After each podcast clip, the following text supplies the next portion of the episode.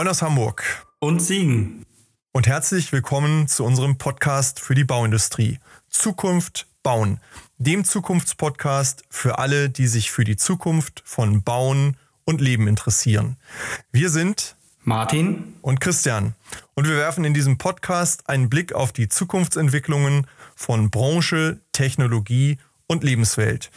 Es wird dabei um die Veränderung der Baubranche gehen und darum, was dies für uns und für die Unternehmen der Branche bedeutet.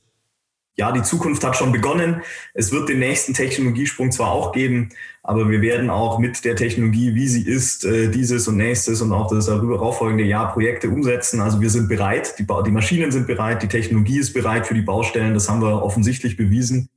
Heute haben Martin und ich Dr. Fabian Meyer-Brötz, den Innovationsmanager und Hauptverantwortlichen für das Thema 3D-Betondruck bei der Peri GmbH zu Gast.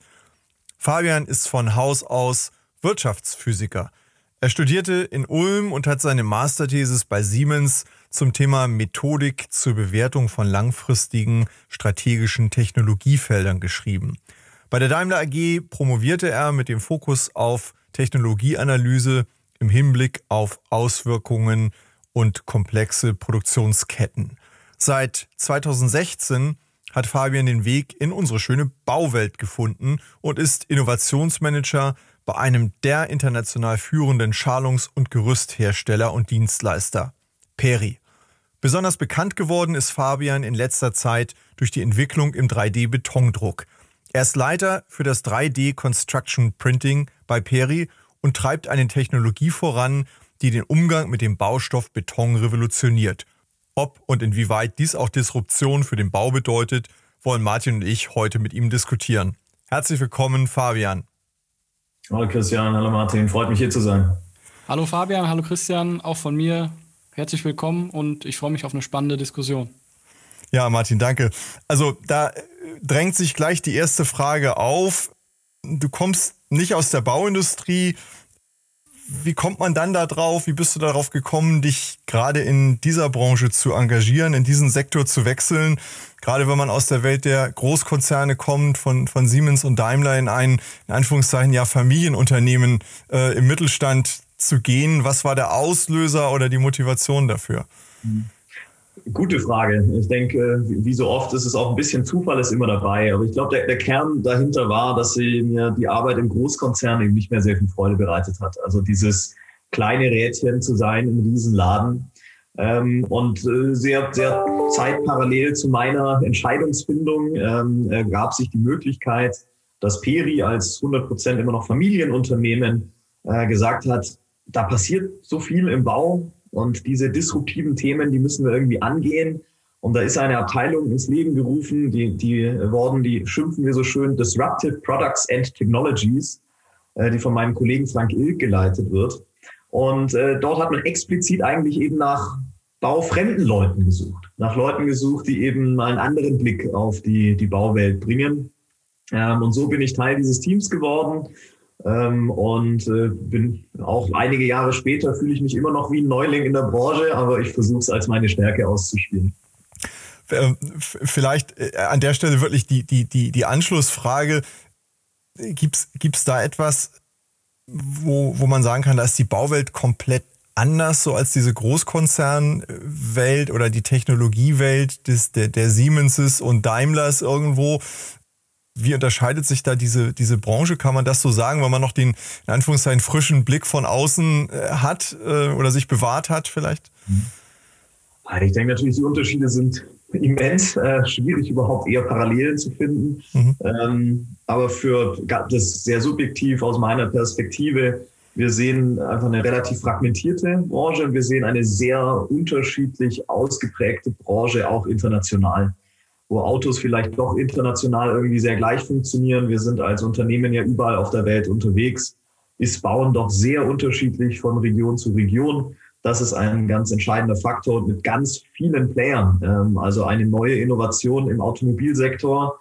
Wenn ich einen Großkonzern von meiner Innovation überzeugt habe, dann, dann ist die schon mal da im Markt. Und in der Baubranche, selbst wenn man einen sehr großen Player hier überzeugt hat, hat man gerade mal einen winzigen Bruchteil des Bauvolumens erreicht. Ähm, also Innovation zu treiben ist einfach aufgrund der Struktur der Branche ähm, wesentlich aufwendiger. Wir sprechen nachher sicherlich über das technische Detail auch nochmal, aber ihr habt ja jetzt auch nicht umsonst eure neuen größeren Projekte, die ihr, die ihr äh, im Gange habt, in, in Deutschland praktisch äh, stationiert, um auch mit dem hiesigen ähm, Regulationswesen äh, sozusagen schon mal auf der sicheren Seite zu sein, ähm, statt in einem Land zu starten, wo das alles vielleicht etwas einfacher äh, und schnell, schneller äh, laufen würde. Absolut. Also die Entscheidung haben wir ganz bewusst getroffen, ähm, dass wir das in Deutschland machen wollen und auch eine Signalwirkung, wenn wir es in Deutschland schaffen mit strengen Baunormen, dann schaffen wir es eigentlich überall. Ähm, aber da muss ich gleich noch dazu sagen, äh, ich kann, wir können uns in keiner Art und Weise beschweren, dass äh, man uns hier das Leben schwer gemacht hat. Ja, wir haben strenge Normen und ja, es sind viele kritische Fragen gestellt worden. Ähm, aber die Baubehörden haben unsere Aktivitäten eigentlich durchweg unterstützt ich glaube, das ist ja auch gar nicht negativ anzusehen, dass wir hier in Deutschland äh, gute Standards haben und, und ähm, davon profitieren. Es liegt einfach nur die, die, die Latte von Anfang etwas höher und den eigenen Qualitätsanspruch. Und in, insofern ist das eine, eine gute Herangehensweise, ja, wenn man es da schafft, wo es, wo es anspruchsvoll und qualitativ ja, ausgewogen ist, dann ähm, ist es auch leichter, das dann irgendwo in anderen Ländern zu etablieren oder da auch zu überzeugen ne, für, den, für den Standard. Da ist vielleicht Made in Germany oder deutscher Standard immer auch noch etwas wert ähm, und, und hilft, die eine oder andere Tür schneller zu öffnen. Absolut, voll und ganz. Wir reden ja jetzt schon so ein bisschen über die Rahmenbedingungen des speziellen Projektes, was ja aktuell so das Leuchtturmprojekt ist. Vielleicht sollten wir aber vorab noch die ein oder anderen Hörer und Hörerinnen abholen, vielleicht mal kurz erläutern. Ähm, 3D-Betondruck ähm, was ist das und wie funktioniert das, wenn man das vielleicht in, in, ein paar Sätzen denjenigen, die noch gar nicht wissen, wie es geht, ähm, einfach erklären kann, um was für eine Entwicklung äh, es sich da überhaupt handelt? Ähm, sehr gerne, Martin. Also bisher formen wir äh, Beton eigentlich äh, zu 100 Prozent mit Schalungen. Das heißt, äh, Brett links, Brett rechts, Beton in der Mitte. Ähm, und jetzt haben wir mit dem 3D-Betondruck eine Technologie, mit der wir Beton formen können ohne eine Schalung. Ähm, wie funktioniert das? Wir tragen also Schicht für Schicht Beton aufeinander auf. Kann man sich mal ganz platt wie mit einer, einer Tortenspritze vorstellen, äh, nur eben in wesentlich größerem Maßstab. Aber so bringen wir Schicht für Schicht Beton aufeinander auf, bis wir dann eben wirklich ganze Häuser, ähm, mehrere Stockwerke, alle Wände etc. erstellt haben. Das machen wir in unserem Fall mit einem großen Portal, das wir also um den Druckraum herum aufbauen, einen Stahlrahmen sozusagen. Da gibt es aber auch andere Ansätze. Es gibt also hier nicht One Size Fits All, wie typisch auf dem Bau, aber tendenziell ist es also irgendeine Form von Roboter, die diese, äh, diese Aufgabe übernimmt, Schicht für Schicht den Beton aufzutragen. Was ich super spannend finde, ohne dass ich jetzt direkt weiter in die, in die Technik gehe, da habe ich noch so einige Fragen im Kopf. Aber was mir eben bei deiner Antwort, wie eure Abteilung heißt, direkt aufgefallen ist, dass ihr euch ja selber dis disruptive Technologien äh, sozusagen nennt.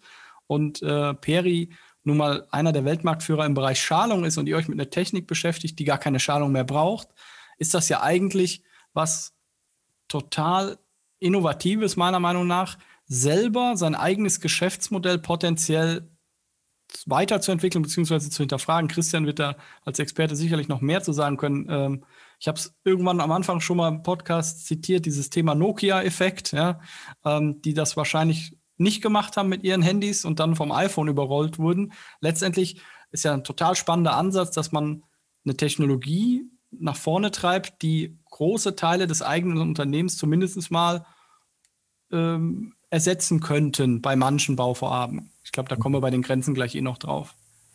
Es ist, ich finde, auch ein ganz wichtiger Aspekt, auf den wir hier im, im, im Laufe des Gesprächs sicherlich auch eingehen sollten, weil, weil die Art und Weise, wie man Innovationen irgendwo umsetzen kann, eben auch ganz wichtig ist oder vielleicht sogar noch wichtiger ist als die reine inhaltliche Betrachtung selbst, weil viele gute Ideen einfach daran scheitern, dass sie einfach methodisch überhaupt gar nicht irgendwo vorangebracht werden und umgesetzt werden. Insofern war ja wirklich eine, eine, eine steile Lernkurve da auch bei, bei Perida zu sagen, wir holen uns ganz bewusst Leute aus anderen Branchen, die eben mit einem anderen Blick auf, auf Themen gehen, den wir hier vielleicht ähm, aus unserem Tunnel heraus alleine gar nicht so richtig hinbekommen. Ähm, das ist ja eigentlich das, das, das Kernproblem. Wir haben es, wir haben ähm, im letzten Jahr mit, mit Christian Hösewig von Schüttflix gesprochen, der also im Logistikbereich doch auch andere Wege geht und der kommt von Microsoft und hat dort die Logistik äh, gemacht und hat das Thema auf die Baubranche angewendet und übertragen. Und so kommen doch von außen viele gute Ideen. Und insofern ist es, glaube ich, sehr klug, wenn man sagt, äh, wir warten nicht, bis einer von außen kommt, sondern wir machen das mal lieber selbst ja, und, und schaffen Strukturen, die das ermöglichen. Also da haben wir vielleicht schon für unsere Hörer auch eine, ein erstes Learning, wenn man so will, dass man mitnehmen kann, äh, wie man sowas überhaupt konstruiert, wo wir dann jetzt mal weiter weiter reinsteigen. Ne? Ähm, was, was, was muss so ein Haus eigentlich, so ein Projekt mitbringen, damit das für 3D-Druck dann geeignet ist? Du hast von, von Wänden gesprochen ähm, und eben nicht mehr Schalung rechts, Schalung links, Beton in der Mitte, sondern nur noch Beton. Wie muss das Projekt aussehen, damit ihr das im Moment realisieren könnt? Mhm. Ähm, ich versuche, gehe, da einen kleinen Schritt zurück, äh, weil ja. für uns ist es eigentlich ein Thema, der, der 3D-Drucker ist erstmal ein sehr, sehr großes Werkzeug. Mhm. Ähm, was dieses Werkzeug dann genau druckt, überhaupt, das steht auf einem anderen Blatt Papier. Mhm. Ähm, dieses Werkzeug ist ja nicht notwendigerweise eine Hausbaumaschine, sondern die kann ja auch ganz andere Sachen bauen. Mhm. Jetzt ist es für uns bei so einem neuen disruptiven Thema immer wichtig, äh, dass wir nicht alles gleichzeitig machen, sondern uns da eben mal fokussieren wie gesagt, man könnte natürlich auch Logos oder Gartenmäuerchen oder Fertigteile oder sonst was drucken, aber für uns haben wir den, da einen, einen Fokus gesetzt, ähm, dass wir im Bereich Hausbau unterwegs sind und in sehr spezifischen Bereichen des, der, der Fertigteile. Ähm, zum Thema Hausbau, wenn ich jetzt, äh, dort sind wir äh, größentechnisch so unterwegs, äh, dass wir eine Breite von um die 15 Meter realisieren können, eine Länge von nahezu unbegrenzt, weil unsere Maschinen modular sind und eben modular erweitert werden können. Und in der Höhe sind wir bei drei Stockwerken, die wir umsetzen können.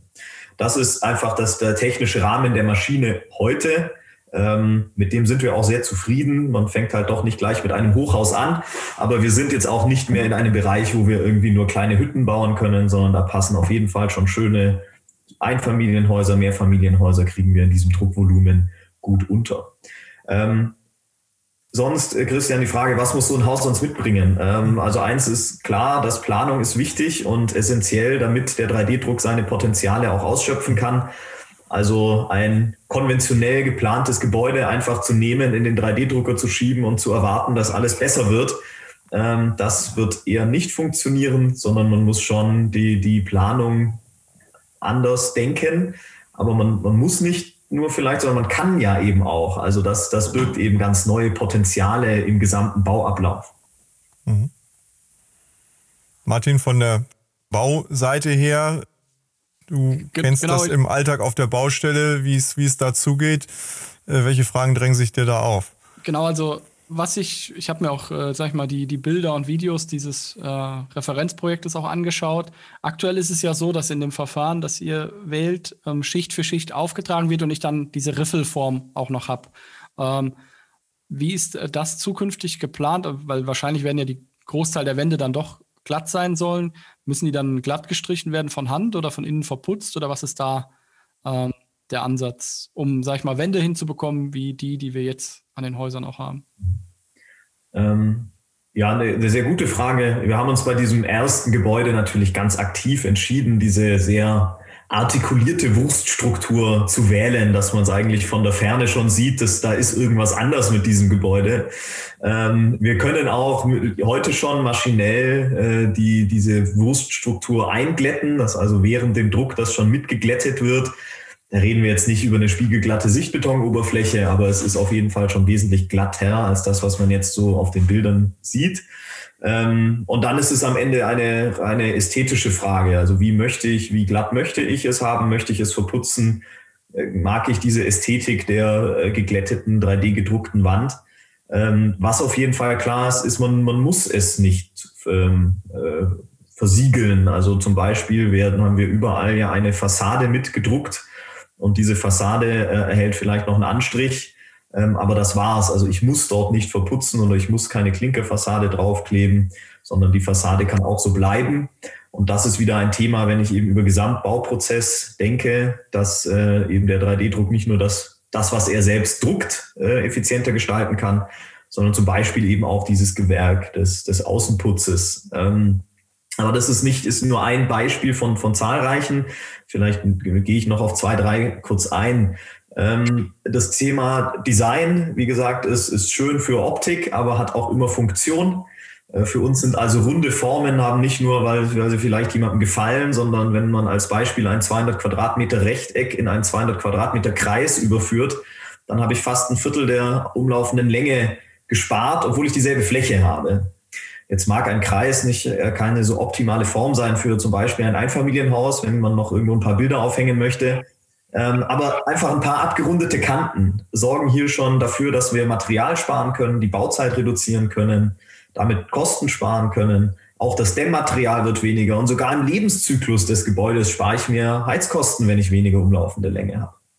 Ähm, wir wissen auch alle, dass äh, ein Querschnitt einer Wand eigentlich nicht immer gleich bleiben muss, sondern den kann man auch genau dort eben ein bisschen breiter machen, wo statisch die Last hinfällt und dort dünner machen, wo sie nicht hinfällt. Das kann der 3D-Drucker eben auch ohne Mehraufwand. Schließlich noch zwei, zwei Beispiele, um das noch zu Ende zu denken, haben wir zum Beispiel die Randabstrahlungen für die Decken direkt mitgedruckt. Die Decken sind in unseren Projekten noch konventionell äh, ausgeführt worden, aber die Randabschalung war direkt mitgedruckt und alle Öffnungen für äh, Elektro, also sei es für das Verlegen, Verlegen von Leerrohren oder direkt die Steckdosenöffnungen, sind alle direkt mit im Druck integriert. Es muss also nirgendwo eine Steckdose gebohrt oder ein Schlitz geschlagen werden. Und so versuchen wir wirklich diese Technologie sehr ganzheitlich im gesamten Bauablauf zu betrachten und uns dann zu überlegen, wo sind denn die Potenziale, äh, die da mit reinspielen. Und ähm, deswegen Putz, so, so kamen wir drauf, ist eines davon aber da, das geht wirklich über alle Gewerke hindurch. Was ich total spannend finde, dass aus baubetrieblichen Gesichtspunkten, jetzt bei mir Steckenpferd ja auch Bauorganisation, Arbeitsvorbereitung, das Thema der Baustelleneinrichtungsplanung eine ganz andere Dimension bekommt. Jetzt, wenn jemand, der jetzt nicht zwingend so im Thema ist, auf die Bilder guckt von eurem äh, Referenzprojekt, dann sieht er dieses äh, Riesenungetüm in Anführungszeichen von 3D-Drucker da stehen. Aber letztendlich bin ich mir, ohne dass ich es jetzt nachrecht gerechnet habe, nicht sicher, ob man nicht sogar Fläche spart an Baustelleneinrichtungen, weil ich brauche ja zum Beispiel keine Lagerflächen mehr für Schalungsteile. Ähm, ich werde vielleicht auch etwas weniger Flächen brauchen für äh, Beseitigung, jetzt zum Beispiel, wenn ich Schlitze äh, stemme und so weiter. Also insgesamt das ganze Logistikthema ändert sich natürlich auch. Ähm, Just-in-Time-Lieferung von Beton und so weiter und so fort. Ähm, ergibt ja insgesamt ganz neue Forschungsfelder, aber auch Felder ähm, in der Baustelleneinrichtungsplanung, vielleicht auch beim Thema Bauen im Bestand, beengte Verhältnisse, wo, sag ich mal, der, der Rahmen eures Druckers reinpasst, passt dann letztendlich auch das Haus ja rein, ähm, sodass ich vielleicht auch hinsichtlich Baustelleneinrichtungsplanung durchaus ähm, ganz neue Wege gehen kann. Absolut. Also tatsächlich eben von, von der Planung bis zum Einrichten der Baustelle, bis zum Druck an sich und bis zu dem Gewerk hinten raus verändert diese Technologie ähm, so ziemlich alles oder kann zumindest dort ganz viel verändern. Und das macht sowohl natürlich den Aufwand, äh, den man da mal ein bisschen reinstecken muss im Sinne von der Lernkurve, weil viele Leute sich umdenken müssen als auch natürlich dieses unglaubliche Potenzial, die, die Themen, die uns allen unter den Fingern brennen äh, in der Baubranche, ob es ein Fachkräftemangel ist oder eine Wohnungsnot oder dass wir schneller bauen müssen und ressourcenschonender, da kann diese Technologie eine sehr entscheidende Antwort sein. Sicher nicht die einzige, da gibt es andere, aber eine sehr entscheidende Antwort äh, kann der 3D-Druck dort darstellen.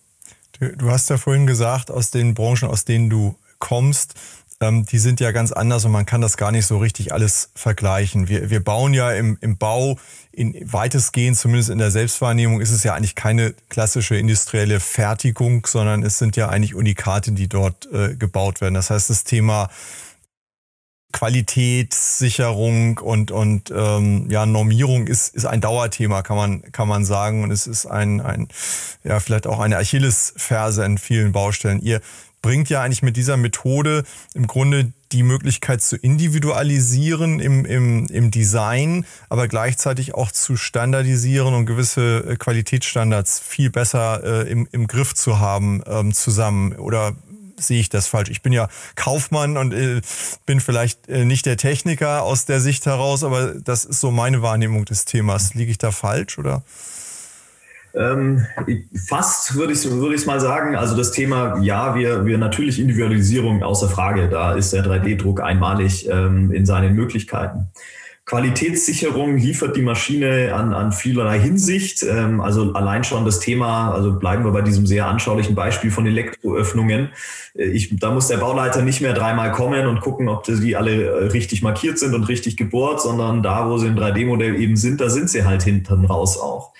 Ähm, auch das Thema, selbst einen Trockenlauf zu machen. Die Maschine läuft einmal die Spur ab, die sie nachher drucken wird und dann weiß ich genau, wo es ist. Ähm, da können sich alle einmal hinstellen, das dauert zehn Minuten, dann ist markiert, wo die Maschine drucken wird und da wird es dann auch sein. Ähm, das sind natürlich so Dinge. Das Aber ist, wir sind natürlich noch in einer sehr jungen Technologie. Also mancher, manches zum Thema Qualitätssicherung. Es gibt halt noch kein 3D gedrucktes Haus in Deutschland, das schon länger als naja, äh, zwei Monate fertig gedruckt ist.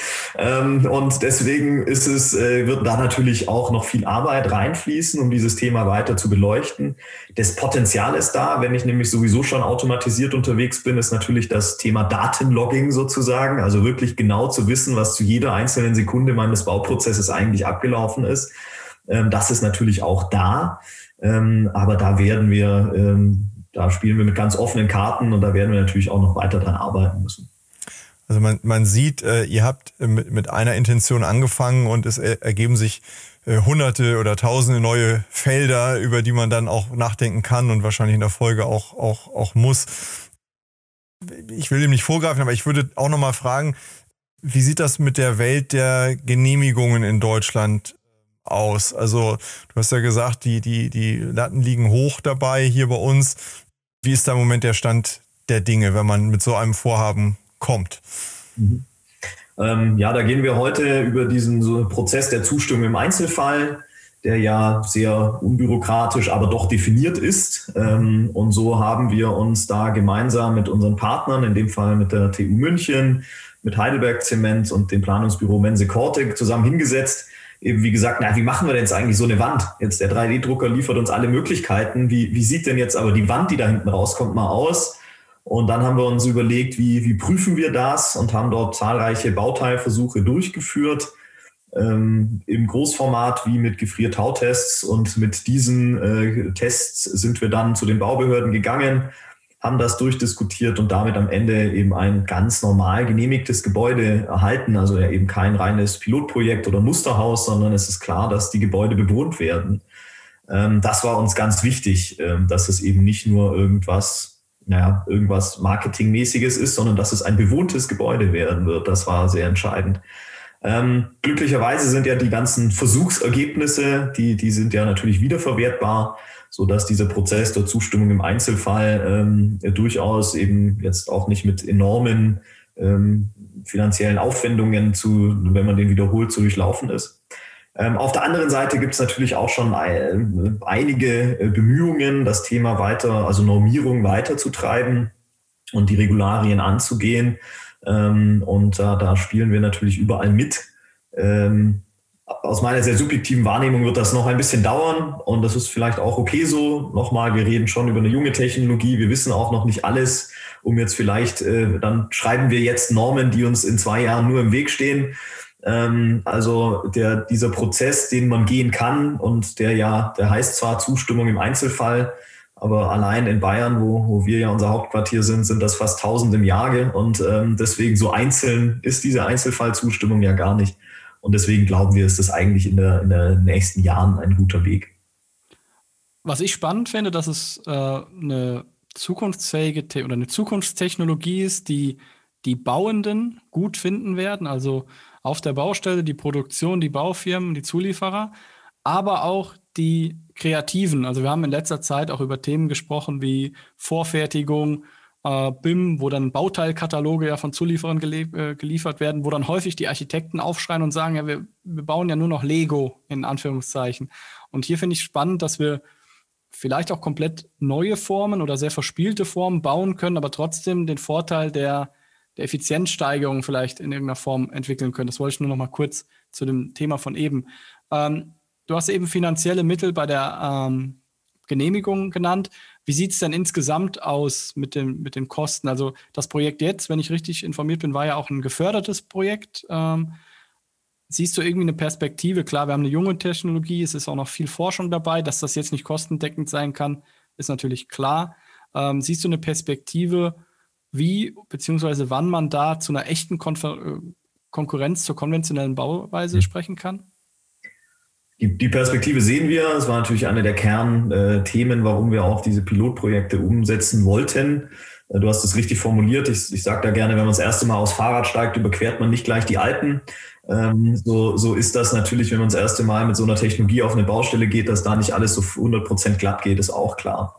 Aber man, man ich sagte auch, die Lernkurve ist, ist sehr, sehr steil und ähm, deswegen, da reden wir, also das wird in den nächsten zwei bis maximal fünf Jahren ähm, werden wir aus unserer Sicht da in, in bestimmten Segmenten sehr konkurrenzfähig sein.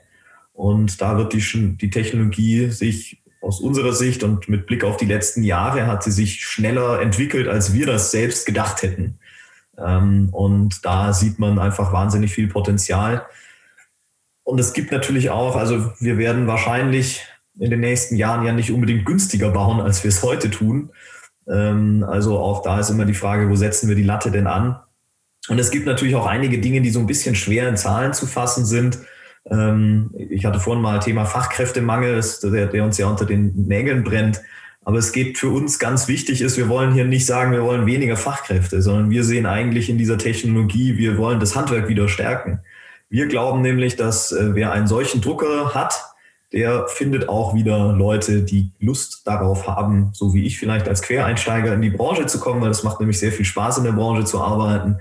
Ähm, und ich glaube, da kann die Technologie auch vieles tun, dass wir wieder junge Leute begeistern können, auf einer Baustelle zu arbeiten. Ähm, also so wollen wir das Thema Fachkräftemangel auch von mehreren Seiten angehen. Und dann ist natürlich wieder die Frage, wie bewerte ich denn sowas eigentlich unterm Strich monetär, ähm, dass, äh, dass ich äh, wieder meine Fachkräfte überhaupt kriege. Das ist manchmal ein bisschen schwierig. zusammengefasst, also das Potenzial ist riesig und wir glauben da sehr stark dran, sonst würden wir das natürlich nicht schon seit einigen Jahren so intensiv betreiben. Und äh, das wird schneller gehen, als, als wir vermuten.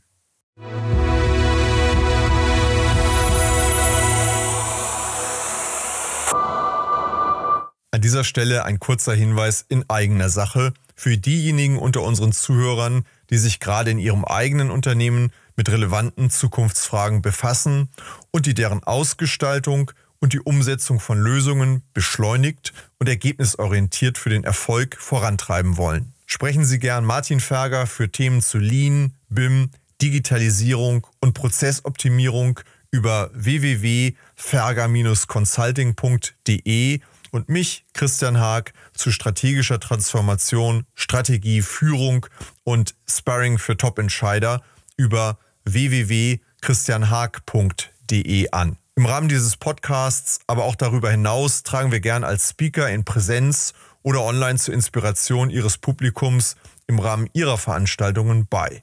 So oder so freuen wir uns auf und überregen Austausch mit Ihnen und euch. Nehmen Sie, nehmt einfach Kontakt zu uns auf.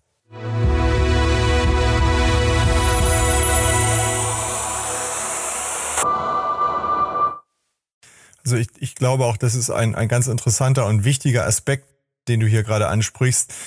Sagte aus der Branche mal jemand, wenn wir ehrlich sind, das dürfen wir an der Stelle vielleicht gar nicht sein, aber wir bauen manches noch so wie vor 100 Jahren. Ja, also gerade im, im Beton, Fußböden oder so, da sind wir noch gar nicht so viel dramatisch weiter. Wir verkaufen uns da hier und da vielleicht nur etwas moderner, aber die, die Basistechnologie ist, ist eigentlich gar nicht so da. Und das, was ihr jetzt macht, ist ja tatsächlich ein Quantensprung an der Stelle. Also es ist genau eigentlich das, wo man sagt, wir, wir arbeiten zwar mit, mit traditionellen äh, Baustoffen ähm, äh, noch immer, auch wenn die jetzt äh, dafür angepasst und weiterentwickelt werden, aber die gesamte Art und Weise, wie wir das Ganze handeln und ähm, Martin hat es eben schon angesprochen, äh, wie wir die ganze Baustelle am Ende auch äh, managen und konstruieren, ist eigentlich nicht mehr vergleichbar mit dem, was mal da war. Und Das ist, glaube ich, schon Hightech, wenn man so will, oder geht in die Richtung und macht es dann ja auch wieder spannend für Menschen, die sonst gesagt haben, Bauen ist mir so ein bisschen angestaubt, auch wenn das noch nie gestimmt hat, aber es ist doch das Image, das nach außen manchmal so transportiert wird, wenn man eben nicht in der Branche ähm, steckt. Und ich glaube, das sind wirklich so äh, Leuchtturmtechnologien, die hier auch die Attraktivität wieder steigern und, und Lust auf Bauen und Gestalten und Mitmachen bringen können, ja, für alle Beteiligten an, in, an dem Prozess, gerade auch für die, die eben nicht äh, vielleicht schon in der dritten Generation im, im Bauingenieurwesen in der Familie aufgewachsen sind und zwangsläufig in der Branche dann ihre Heimat finden müssen, sondern eben für, für, für Menschen wie dich, die, die eigentlich mal eine ganz andere Richtung eingeschlagen haben ursprünglich und, und dann doch irgendwie äh, ja, Blut geleckt haben äh, oder Beton geleckt haben, kann man, kann man sagen an der Stelle und, und da irgendwie eine Leidenschaft äh, äh entwickelt haben und das weiterentwickeln. Äh, ich habe noch mal eine Frage so als aus aus Laiensicht. Wenn ich das, ich habe mir diese Videos angeschaut, da sieht man ja noch, dass dann Füll- oder Dämmmaterial zwischen den gedruckten Wänden praktisch von Hand teilweise eingefüllt wird und ich denke auch Klimawandel hin oder her, aber Decken konnte ich jetzt im Moment auch noch nicht äh, so äh, finden. Also es ist nach oben noch offen, zumindest vom Druck her, was ich gesehen habe. Ähm, wie entwickelt sich das weiter? Also du hast ja eben geschildert, ähm, das ist alles in der Entwicklung. Da kann man sich ja vorstellen, dass da auch noch mehr Automatisierung praktisch in der Zukunft möglich ist. Wie, wie, wo stehen wir da im Moment und, und was sind so die nächsten Schritte? Ja, äh, Christian, das ist eine, eine gute Frage. Ähm, für uns ist tatsächlich, also wir sind keine Fans des Overengineerings. Also uns war klar wichtig, wir hätten natürlich noch versuchen können, alles zu automatisieren und dann erst in fünf Jahren zuerst mal auf die Baustelle zu gehen. Mhm. Ähm, uns hat diese, diese Erfahrungen auf den Baustellen auch gezeigt, der Mensch ist eben auch eine unglaublich tolle Maschine. Mhm. Und ähm, manche Dinge, und das war uns schon bei, ist bei der Entwicklung der Maschine wichtig gewesen, dass wir Hand in Hand mit der Maschine arbeiten mhm. können. Ähm, und manche Dinge sind manuell sehr einfach und in, zu umzusetzen, wo sich das, das Automatisieren überhaupt nicht lohnt, also äh, und der, der Aufwand viel zu hoch wäre. Mhm. Beispiel Dämmung eindringen, das ist in, in dem äh, Projekt in Nordrhein-Westfalen, in Beckum, ähm, ja ein, ein Vulkangestein, äh, Dämmstoff aus Vulkangestein, 100% rezyklierbar. Und der ist so schnell aus Säcken da reingefüllt, also da, bis ich da überhaupt irgendwie eine, eine große Pumpe angeschlossen habe, gefühlt, ist, ist das alles schon wieder erledigt. Ähm, und da gibt es einfach so Arbeitsschritte, da sehen wir dieses, dieses, dieses Automatisierungspotenzial nicht. Es gibt natürlich durchaus Dinge, da kann man sagen, warum, ja, was kann man denn noch automatisieren? Ähm, da kann ich tatsächlich heute noch, noch keine Stellung dazu nehmen. Das ist auch bei uns noch in der Entwicklung und äh, da werden die nächsten Jahre dann zeigen, wo die Reise hingeht. Mhm was ich noch einen total interessanten Aspekt finde, aus baubetrieblicher Sicht jetzt, was das Thema Automation angeht. Ähm, wir hatten das eben gesagt, äh, die Baustelle wird interessanter für die Leute. Aber ich glaube auch, und das ist ein wichtiges Thema, was manchmal so ein bisschen äh, unter den Tisch fällt, die Baustelle wird auch, glaube ich, sicherer für die Leute. Also äh, wir kennen das auf dem Tiefbau mit Anbauverdichtern und Maschinensteuerung. Das macht das Arbeiten sicherer. Aber im Hochbau Schalung stellen auf Gerüsten und Co., äh, betonieren auf Gerüsten und Co., birgt natürlich auch trotz der guten Systeme, die ja zum Beispiel auch von Peri kommen, äh, immer noch ein gewisses Restrisiko. Und ähm, wir haben Fachkräftemangel. Die Jobs müssen attraktiv sein, damit die Leute da arbeiten möchten, aber die müssen auch sicher sein, damit die Leute da arbeiten möchten. Und da kann ja zum Beispiel so eine Technologie wie Betondruck auch ein Beispiel sein, wie man die Arbeit noch einen Ticken sicherer machen kann. Deswegen auch das, glaube ich, ist ein Argument zu sagen, auf dem Bau riskierst du nicht dein Leben, weil wir haben uns auch technologisch dahin weiterentwickelt, dass es sicherer ist auf den Baustellen. Ein guter Punkt, Martin, sehen wir auch so. Also eine, eine saubere Baustelle ist eine sichere Baustelle und eine, eine Baustelle, wo zwei Leute arbeiten mit der Maschine, ähm, kann man sich auch nicht so viel äh, gegenseitig quasi wehtun und einfach alles Schwere und Gefährliche der dir die Maschine machen zu lassen. Ähm, das ist natürlich ein, ein Kerngedanke. Und heute ist man in der Sicherheitstechnik bei den Maschinen weit genug fortgeschritten, ähm, dass wir da eben sicherstellen können, dass ein Arbeiten Hand in Hand mit der Maschine möglich ist. Ähm, du hast gesagt, es ist ja noch viel in der Entwicklung und auch immer in der Experimentierphase. Kann man sagen, wo das Thema Einsparpotenzial Richtung Zeit, Materialkosten, wo das hingeht? Kann man da schon über Größenordnungen sprechen? Vielleicht ein Bauchgefühl, auch wenn ich hier mit zwei Ingenieuren spreche, ein Bauchgefühl, äh, wahrscheinlich ein Fremdwort äh, für den einen oder anderen Ingenieur ist, äh, äh, weil es nicht in Zahlen auszudrücken ist, aber, aber kann, kann man das seriös sagen, wo das hingeht? Also natürlich haben wir da ein Gefühl und wir haben da auch natürlich Abschätzungen dazu, ähm, aber wir schaffen lieber immer gern, gern Fakten. Und äh, so haben wir das auch mit diesen Gebäuden gemacht. Wir haben nicht schon vor Jahren angekündigt, dass wir da irgendwie mal was tun werden, sondern wenn wir es dann wirklich getan haben und Fakten geschaffen haben, dann nehmen wir dazu Stellung. Ähm, eben, wenn wir beim Thema Fakten sind, also Fakten, die, die wir haben, ist, dass wir wissen, wir haben ähm, ein, bei unserem Projekt in, in Bayern wenn wir da 160 Quadratmeter äh, Fläche haben und dann werden wir alle Wände in diesem ganzen Haus ähm, mit dieser Maschine in sieben Drucktagen erledigt. Und das, obwohl wir das zum ersten oder da zum anderthalbten Mal, wenn man so will, weil das Gebäude nahezu parallel mit äh, dem in Nordrhein-Westfalen entstanden ist. Ähm, und haben wir das schon in dieser Geschwindigkeit hinbekommen. Und ähm, wie, wie, es dann eben so ist, wenn man das erste Mal aufs Fahrrad gestiegen ist, wie ich vorhin schon sagte, da gibt es noch ordentlich Verbesserungspotenzial. Ähm, und deswegen gehen wir da schon davon aus, dass wir die Bauzeiten erheblich reduzieren können. Also ich finde das sehr seriös und auch sympathisch, dass man jetzt nicht sagt, wir werden 30 Prozent schneller oder besser, weil es gibt eine Technologieentwicklung, ähm, nämlich BIM, bei der vor fünf, sechs, sieben, acht Jahren irgendwelche Leute durch die Lande gezogen sind und überall erzählt haben, wir werden in Zukunft 25 bis 30 Prozent schneller, günstiger, äh, pünktlicher und besser bauen. Und das ist für so eine Technologie auch eine Riesenbürde, ähm, dass man solche Zahlen dann in irgendeiner Form, die, die kann man ja immer konterkarieren als Gegner einer solchen Technologie. Und deswegen glaube ich, ähm, Riesenpotenzial, wie wir es bemessen. Ich glaube schon, da steckt viel, viel Möglichkeit drin. Vielleicht nicht für alle Gebäude, für alle Sachen, aber schon für einiges. Also Christian hatte im, im Vorgespräch, fand ich eine total spannende Idee, vielleicht willst du mal ausführen, Thema ähm, im, im Entwicklungshilfe oder im Entwicklungsbereich, wie man schnell auch vielleicht einfache Gebäude quasi seriell hintereinander mit einem 3D-Drucker stellen kann. Also ähm ja, das war so, so der naheliegende Gedanke. Ich, ich kenne das aus, aus Afrika, dass man dort da diese Townships gebaut hat, also ich sag mal geförderten Wohnraum würden wir das hier nennen oder sozialen Wohnungsbau dann an der Stelle. Das sind relativ einfache Gebäude und die haben die da zu Hunderten teilweise dann eben äh, aus dem Boden gestampft. Natürlich mit traditionellen Technologien und, und das ist vielleicht auch nicht der erste Anwendungspunkt dann für, für, für Hightech aus, äh, aus, aus unseren Landen hier im Moment. Aber das sind ja durchaus Anwendungsgebiete, wo man sagt, wir haben irgendwo Dinge, die dann auch seriell in Reihe praktisch irgendwo gebaut werden können, also wo man ganze Baufelder, große Baufelder praktisch über diese Wege erschließt. Seht, seht ihr da eine Anwendung dafür oder ist das eher so Kaufmannsdenke? Nee, das ist äh, absolut richtige Kaufmannsdenke. Also es ist vielleicht Kaufmannsdenke, aber es ist schon die ganz richtige. Also ich meine, man hat immer, wenn man so eine große Maschine aufstellt, hat man quasi die Fixkosten des Aufstellens der Maschine und des Transports der Maschine. Und je mehr dann diese Maschine an diesem einen Ort macht, desto besser. Ähm, also das ist sehr naheliegend und absolut richtig. Ähm, da kann man, also wenn man noch, noch ein kleines Stückchen tiefer rein will, so eine Maschine, wenn die dann 17,5 Meter lang ist, dann passt die halt schon auch diese Module, die, die dieses Portal bauen, die passen ja dann schon nicht mehr auf den Tieflader. Das heißt, dann müssen wir die schon wieder auseinandergebaut haben, bevor wir sie überhaupt transportieren können.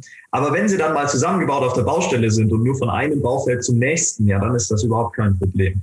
Und äh, deswegen absolut, ähm, da, da ist genau der Gedanke, ich meine, Automatisierung und serielles Produzieren geht oft irgendwie so ein bisschen Hand in Hand. Und da liegt natürlich auch äh, viel, viel Potenzial drin und da wird die Reise auch ganz klar schon sehr bald hingehen. Mhm.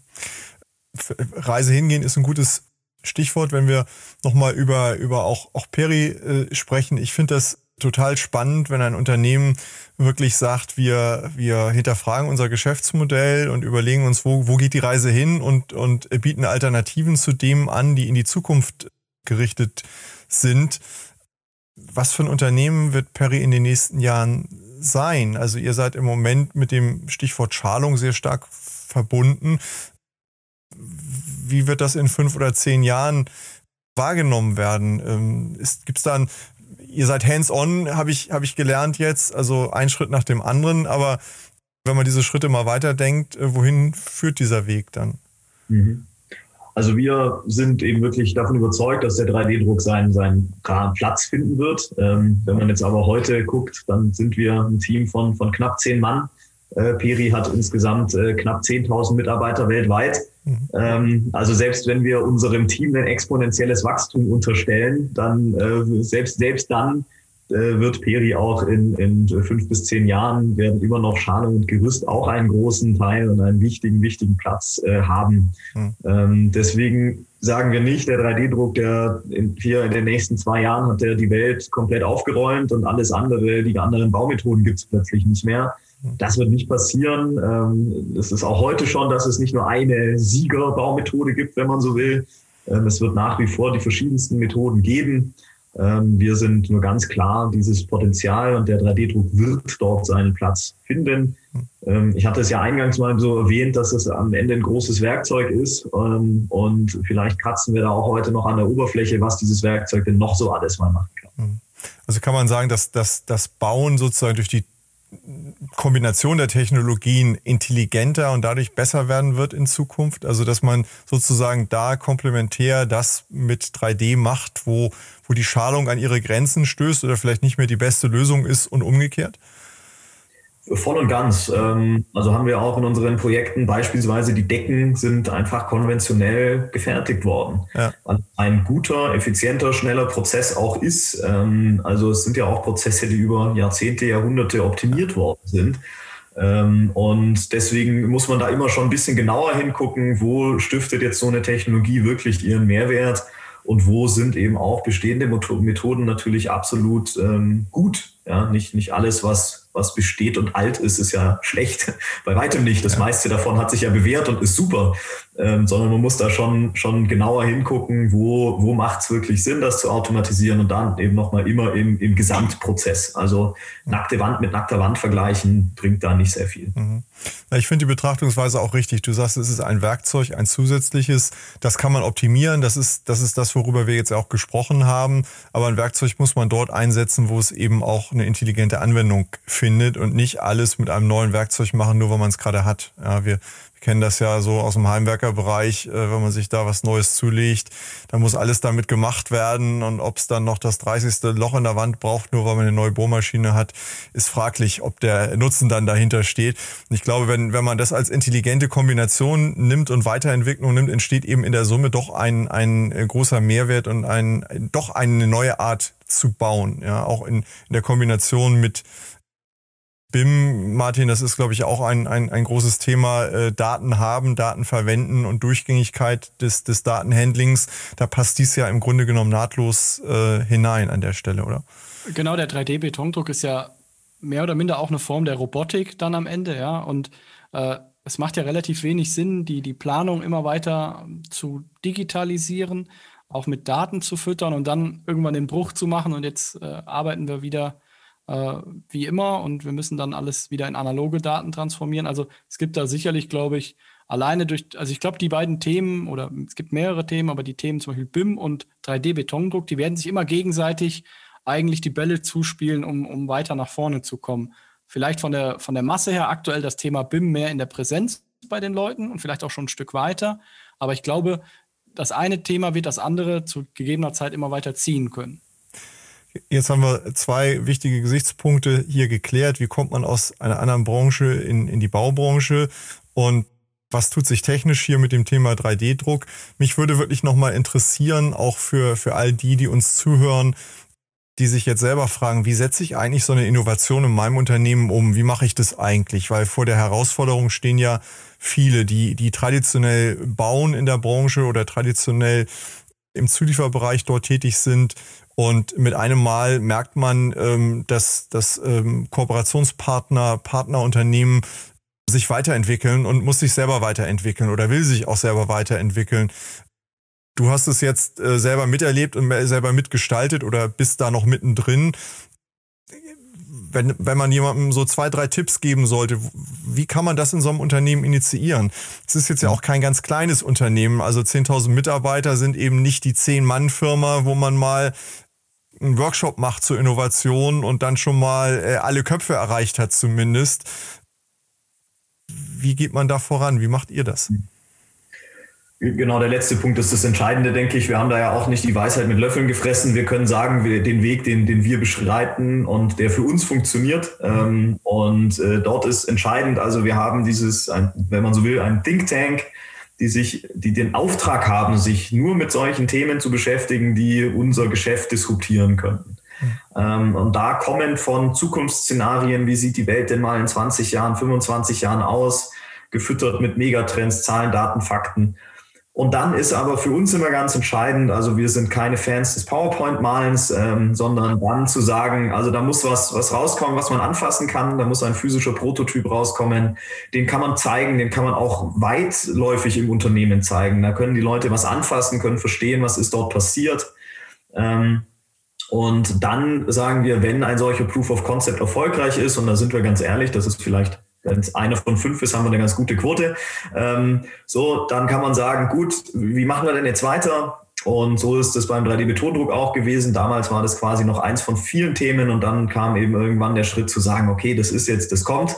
Da müssen wir jetzt einen Fokus drauf setzen. Da, da schnappen wir uns jetzt eine Truppe von Leuten, die nichts anderes mehr machen. Und dann geben wir den Leuten Freiheiten. Ähm, wir, wir gliedern sie eigentlich aus aus dem, dem restlichen Kerngeschäft und geben den Leuten die Freiheiten und die Eigenverantwortung, das Thema zu gestalten und voranzutreiben. Ähm, und so äh, blühen die Themen dann eigentlich immer, immer mehr oder weniger von alleine auf. Wenn man also den, den Leuten die passende Verantwortung und die Spielwiese gibt, ähm, dann, dann kann da wirklich was draus werden. Ja. Äh, gibt es, das ist ja am Ende, ich, ich habe immer so dieses Bild der, der Überholspur. Ja. Man braucht so Ideen, die auf der Überholspur unterwegs sind im Unternehmen und dann gibt's irgendwo die, die mittlere oder die rechte Spur, auf der, also wenn man mal in Autobahnen äh, äh denkt, da, da wirds Geld verdient. Das ist der Standard, wo, wo im Moment jetzt, wo ihr eure Schalung baut oder Gerüste baut und sagt, das ist im Moment das, was wir beherrschen. Das ist auch äh, über viele Jahre entwickelte Technologie und damit verdienen wir auch einen Großteil unseres Geldes. Wie schafft ihr diese Verbindung zwischen dem einen und dem dem anderen? Oder ähm, so wie es im Moment klingt, sagt ihr, wir, wir schaffen eigentlich ja Ideeninseln, die wir auch fördern, die sich dann entwickeln. So, so verstehe ich es im Moment. Wollt ihr die Verbindung schaffen oder ist das gar nicht gedacht? Soll sich das so eigenständig praktisch parallel entwickeln oder äh, habt ihr da schon Beispiele dafür? Hm. Ähm, das, das ist mal so, mal so. Also je nachdem, was es denn für ein Proof of Concept ist und was wir, zu welchem Schluss wir kommen, gibt es da Dinge, die aus diesem Think Tank raus ähm, dann in die rechte und mittlere Spur überführt werden, wo man sagt, schaut mal, da haben wir was, wäre das nicht? Sollen wir das nicht zusammen mal weitertreiben? Passt das vielleicht ins Kerngeschäft, wenn man so möchte? Und dann gibt es Dinge, die wir sagen, die, die passen eben nicht ins Kerngeschäft. Also nicht nur technologisch, sondern auch vom Geschäftsmodell. Und dann sagen die, die, die ziehen wir mal raus ähm, und lassen die da separat laufen.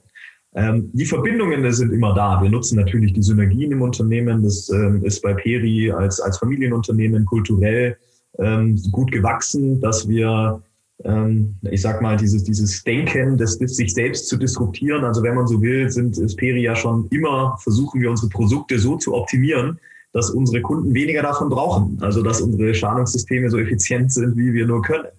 Und dieser Grundgedanke ist schon immer da, ähm, so dass jetzt also die Leute, die die Schalung entwickeln, nicht zum Beton 3D-Druck rübergucken und sagen, was machen die denn da, ähm, sondern dass man da eigentlich immer sagt, okay, nee, eben wenn jemand diese disruptiven Sachen macht, dann sollten wir das sein. Und das ist kulturell bei uns ähm, sehr angenehm.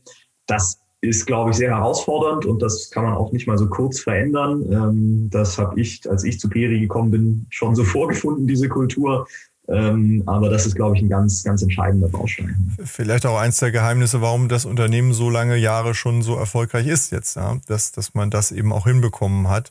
Das ist ja, wenn man sich im Marktumfeld umschaut, nicht allen so gelungen in den, in den ähm, Jahren.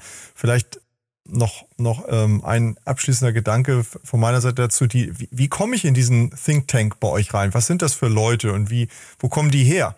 Ja, sind das Leute, die auch in der, in der Linie irgendwo arbeiten oder ist das ein, ein kleiner Elfenbeinturm, den ihr euch irgendwo haltet? Äh, äh, wie funktioniert das bei euch? Ja, ähm, ist schon relativ losgelöst äh, von, von der restlichen Unternehmung auf jeden Fall. Äh, natürlich also immer mit Verbindungen, aber ich sag mal nicht mit Linienverantwortung, äh, wenn ich so will.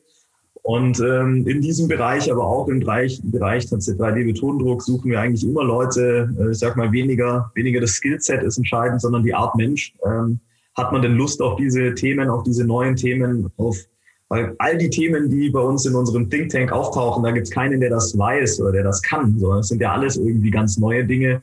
Und auch im Bereich in, in, in meinem Team, wir haben, gibt ja keinen, der das kann, der das studiert hat, äh, sondern die müssen alle das dann bei uns lernen wollen.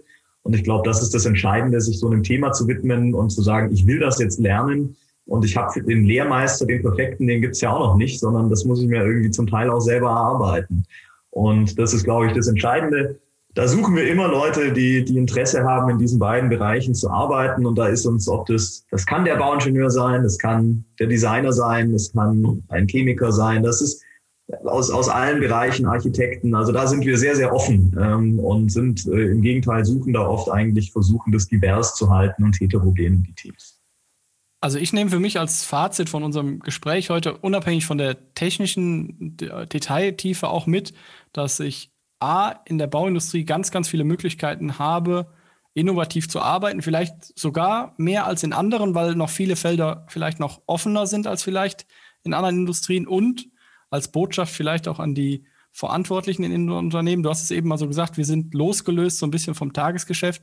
Innovation, echte Innovation funktioniert nicht zwischen Tagesschau und Wetterkarte oder freitags in der Mittagspause, wenn der Bauleiter dann vielleicht noch Zeit hat, sondern da muss man dann auch wirklich ähm, Ressourcen für schaffen und auch Freiheit im Kopf für schaffen, dass man sich auch vielleicht einfach mal hinsetzen kann und überlegen kann, ohne den Druck äh, eines Alltagsprojekts im Hintergrund, weil das im Zweifel siegt dann der Druck des Alltagsprojektes bei jeder einzelnen Person. Das ist, glaube ich, ganz menschlich. Also ich möchte mich äh, sehr stark bedanken für das tolle Gespräch. Ich fand es sehr spannend, innovativ, aber auch technisch entsprechend anspruchsvoll zum Thema Betondruck. Fabian, herzlichen Dank auch äh, von meiner Seite. Viele spannende Impulse und Anregungen. Ich glaube, wer das für sich in eine Agenda umwandeln will, der ist äh, über die nächsten Monate ausgelastet, wenn er will. Ich hoffe, wir, wir haben den einen oder anderen Stein ins Rollen gebracht oder ähm, den einen oder anderen Druck sozusagen in Gang gebracht ähm, bei den Zuhörern. Und ähm, herzlichen Dank. Vielleicht führen wir das Gespräch ja mal fort, wenn, wenn der nächste Technologiesprung gemacht ist, über den du jetzt noch nicht sprechen magst oder darfst. Ja, vielen Dank auch, dass ich hier sein durfte und das ähm, äh, für das angenehme Gespräch. Ich denke, äh, macht mir natürlich immer sehr viel Spaß, über die Projekte zu sprechen, weil wir sind da wahnsinnig stolz drauf und äh, wir glauben eben auch, und das ist eben, ja, die Zukunft hat schon begonnen. Es wird den nächsten Technologiesprung zwar auch geben, aber wir werden auch mit der Technologie, wie sie ist, äh, dieses und nächstes und auch das darauffolgende Jahr Projekte umsetzen. Also wir sind bereit, die, die Maschinen sind bereit, die Technologie ist bereit für die Baustellen. Das haben wir offensichtlich bewiesen. Und deswegen ist es immer so eine Mischung. Die Zukunft hat heute schon begonnen, aber es wird bestimmt auch nochmal Gelegenheit geben für ein Folgegespräch. Vielen Dank, Fabian. Alles Vielen Gute Dank. für euch. Dankeschön. Tschüss. Vielen Dank an Sie und euch fürs Zuhören bei Zukunft bauen, dem Zukunftspodcast für die Bauindustrie. Wenn euch der Podcast gefällt, würden wir uns über eine Bewertung freuen und natürlich darüber, wenn ihr den Podcast bei einem Podcast-Provider eures Vertrauens abonniert. Wir freuen uns auf ein Wiederhören. Bis bald.